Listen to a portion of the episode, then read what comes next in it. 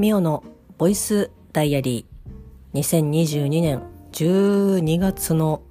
10えっ、と18日日曜日。ミオのボイスダイアリーです。この番組は私ミオが日々起こったことをつらつらと喋っていく恋日記ポッドキャスト番組です。よろしくお願いします。えっ、とまあ日曜日なんですけどえっ、とですね土曜日の振り返りも合わせつつボイスダイアリーを喋っていきたいと思っております。少し時間を戻しまして2022年の すいません。2020もうねエアコンかけすぎて喉が結構やられ始めていますけど2022年の12月17日土曜日はですねまたすけくんお休みだったんですけど夜ですねまあ本当になかなか行けていないけどこういう時にちゃっかり行ってご挨拶をさせていただいております。まあ、私のですね地元の駅でもう長年焼酎バーをやってらっしゃいますハミングバードというですね焼酎バーがあるんですけどそこで、まあ、忘年会をやるということで、まあ、忘年会をやるって言ってこうみんなでねどっか居酒屋にとかっていうことではなく、まあ、そのお店で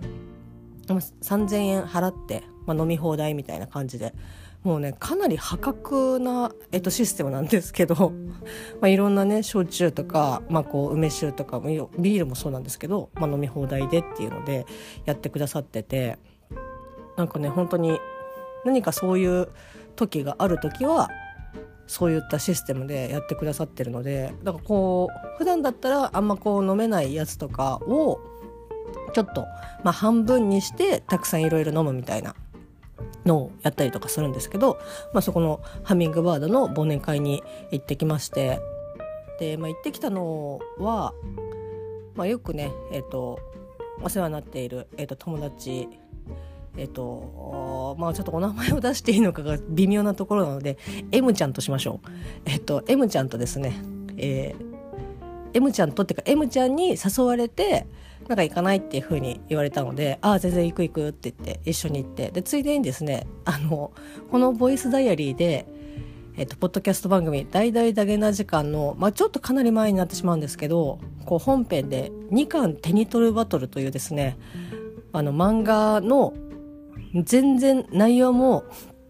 何も知らない、えっと、漫画をこうそれぞれおかゆさんたちが選んでこう読んで2巻手に取る続きを読むとしたらどっちっていうバトルをやってらっしゃったんですけどそれを私も何回かこの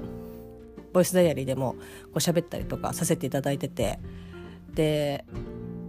リアルに人とやってみたいなと思って、えっと、猫田くんというですね、まあ、男の子がいるんですけど、まあ、その子と一回やったことがあってでその猫田くんもこのハミングバードの忘年会にちょっとじゃあ誘おうって言って、まあ、M ちゃんも全然面識のある感じなのでじゃああの3人で行こうって言ってで3人で行ってきたんですけど、まあ、死ぬほど楽しかったですね。なんかあの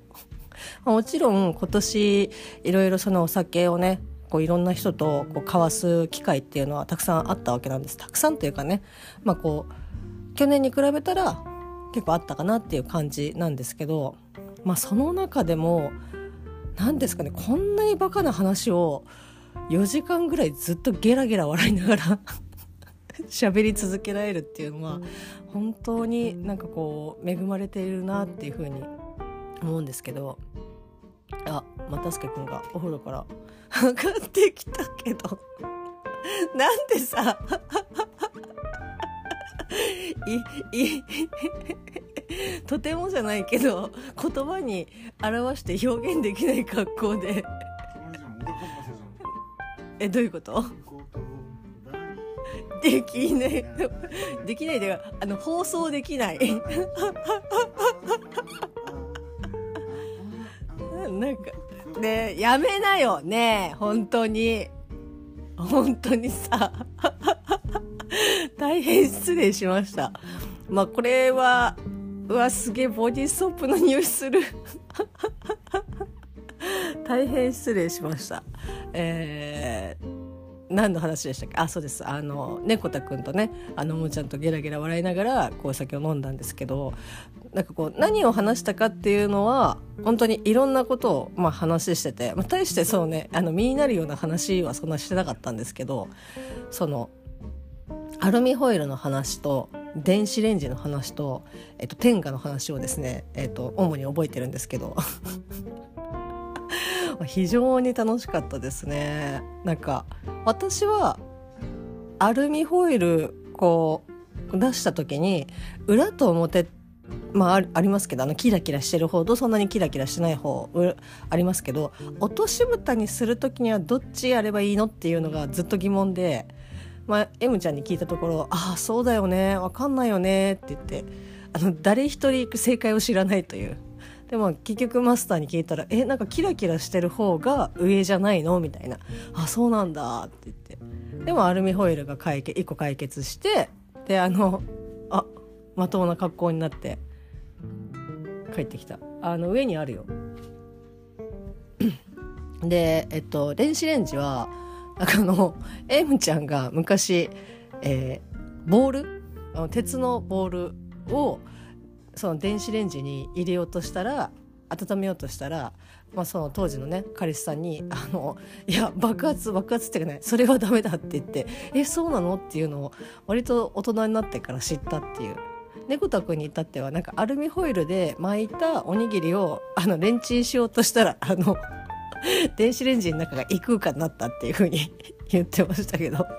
皆さんねあの常識のある方はもうすでにご存知かとは思いますけどアルミホイルとかねそういう金属類を電子レンジの中に入れてねチンをすると、まあ、その空間はねあのバチバチっていう風になるのであの気をつけていただきたいなっていう感じなんですけど。でまああとはあれですね。あの天下もレンチンすると大変なことになるっていう、えー、と話も、えー、と聞きました、まあ、非常に楽しいですね時間だったんですけど。でまあそんな土曜日を終えてで今日、まあ、12月の18日日曜日は又助君もお休みということで。で今日でもね何やってたかっていうと、まあ、ちょっと買い物に出てお正月飾りを買いましたね。だから今年はちょっとなんか早めにその揃えるものもう絶対揃えなきゃいけないものとかはなんか買った方がいいかなっていうのとあとはうちの実家の方に渡す、お歳暮を選んで買ったりとかして毎年なんかうちの実家は油をよこせっていうふうに、えー、とよく言われるんで、まあ、よこせとは言わないですけど、まあ、もし送ってもらえるんだったらオリーブオイルとかがいいかなっていうので、えーと、オリーブオイルを送ってたんですけどお中元をですね買ったはいいけどなかなか私に行けてなくてで結構最近お中元を渡すみたいなだからあんまり期間が空いてなくてお歳暮が来ちゃってでまた「えっとどうしよう油にする?」みたいな感じで聞いたら「ああ油はこの間もらったからな」っていう感じで「ですよね」って渡助君も、まあ、同じように言っていて、まあ、ハムとかがいいんじゃないって言って、まあ、ハムはねよく家とかで、まあ、切って焼いて食べたりとかする家だったのであじゃあハムを買おうって言って。で父にも確認したらあじゃあハムでみたいな感じで。でハムをね、えー、と買ってでその後え、ー、とまあお正月飾りも買ったしあと米びつをですね、え、ー、と買いました。今又助君が洗ってくれたやつをこう綺麗にねふきふきしてくれてますけど5キロ入る米びつ。今まであの100均で米びつじゃないけど米が入りそうなタッパーに、まあ、米を移してやっててでも当然、まあ、5キロ、まあ、割と買うんですけど5キロは当然入りきらないんですよ。だからそのタッパーに入れて残りは冷蔵庫に入れるみたいな感じだったんですけどあの今回はきちんとね5キロきっちり入る米びつを買いましたので、まあ、ダイソーでね買ったタッパーは別のものに使うかどうするか悩みますけど、ま、とりあえず、えーと、お米を入れる容器としてはありがとうございますという感じでございます。であのご飯あご飯じゃないあのひとしきり、えーと、必要なもの買ってで八百港でおかずとか買って家で帰って食べてその後はあれですねウォーキングデッドリターンズみたいな感じで。もう私はまあね前にも言いましたけど「ウォーキングデッド」シーズン、えっと、11、えっと、最終シーズンまで、まあ、見終わって、まあ、やっとね長い歴史に私の中でもこう幕を閉じることができたわけなんですけど、まあ、これねちょっとなんか本当に、まあ、公式で発表されてるからあの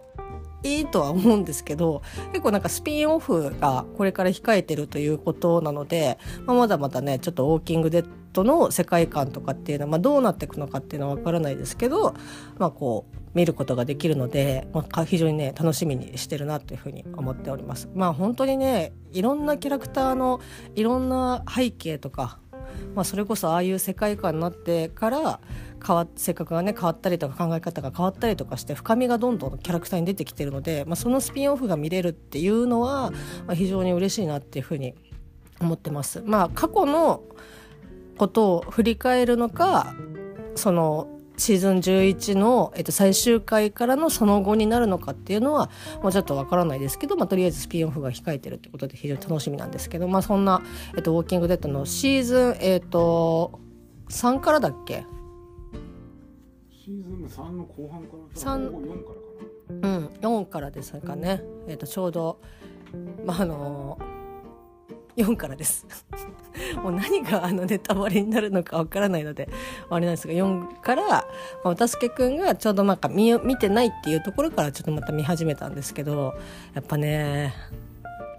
面白いですしなんかこういやキャロルいいなっていうふうに思いながら見ております。もうただねあの結構いろんな方 主に柴犬さんですけどこうその見よ見見終わってるところとか途中まで見てるのがどこまで見てるかっていうのが、まあ、分からないのでなんかそのこのキャラクター生きてるか生きてないかみたいなのとかってやっぱ見続けてあ分かるっていうところがあるので、まあ、ちょっとねなんかあのキャラクターの名前を言うのも これは大丈夫なんだろうかっていうふうに思いながらちょっと話したりとかしますけど「まあ、ウォーキングデッド」シーズン4をですね、えっと、見たりとかあとはこれはディズニープラスで、まあ、独占配信になるなってるんだと思うんですけど、えっと、コネクトをですね、えっと、見ております。まあ見終わったんですけどいや正直全然見る気なくて。あのそのディズニープラスで、まあ、いろんなねところを、まあ、あの引き入れてというかね果たしてこれはディズニープラスなのかディズニープラスとはみたいな感じでいろんなこう番組だったりとかその放送している配信している会社がどんどんどんどん入ってきてまあそういった中でさらに、まあ、ディズニープラスのみでっていうのが、まあ、最近ちょっと増えてきたかなっていう感じではあるんですけど、まあ、その中で、まあ、コネクトっていうのが、えっと、韓国の映画ですけど日韓共同みたいな感じですかね。ちょっと詳しいところはちゃんとしっかり調べてないんですけど、まあ、日韓共同みたいな感じで、えっと、配信を、えっと、6話一気に配信したのかな。12月のちょっと頭ぐらいに今配信をしていてで、まあ、こうディズニープラスをアクセスすると、まあ、当然その今これやってますよとかこれ最近エピソードシリーズ始まりましたよみたいな感じでホームでこうピックアップしたやつが出てくるんですけど、まあ、そこにコネクトがずっと出ててただでも私はいろいろディズニープラスがいろんなものをまあそれこそね吸収しまくっててごめんなさい。吸収しまくってる中でああまたなんか吸収してきたんだなぐらいにしか思ってなくて、まあ、見る気はさらさらなかったんですけどなんだろうあの珍しく又助君が「あちょっとこれ気になる」って言って見始めたらあ意外と面白い みたいな。で、まあ、見てたんですけどまあこれ、ね、お話のなあの内容とかその結末とかっていうのは、まあ、まあちょっとねあのお話しすることはしないんですけど、まあ、こう見ててなんとなくそのアジンとか、まあ、その東京グールとかあとなこう雰囲気的になんか悪の経典っぽいなっていうふうになんか思って見ててで見終わった後にあのそのコネクトの、まあ、詳細とかをちょっとざっと調べたんですけどもともとは、えっと、漫画が原作ウェブ漫画が原作ででその演出えー、そのドラマの演出自演出監督がその日本の、まあ、映画監督で、えっと、ごめんなさいお名前が、えっと、みみいけさんでいいのかな？あのごめんなさい。ちょっと本当に名前をしっかり言えてないのが申し訳ないんですけど着信ありとかあとはえっ、ー、とまあ着信あり 着信あり着信ありあともう一個なんだっけな。いくつかあって有名なのがあってでそのうちの、まあ、1個に悪の経典が入っててあなんかこう図らずとも私はなんかそのあ悪の経典っぽいなっていうふうにまあこうね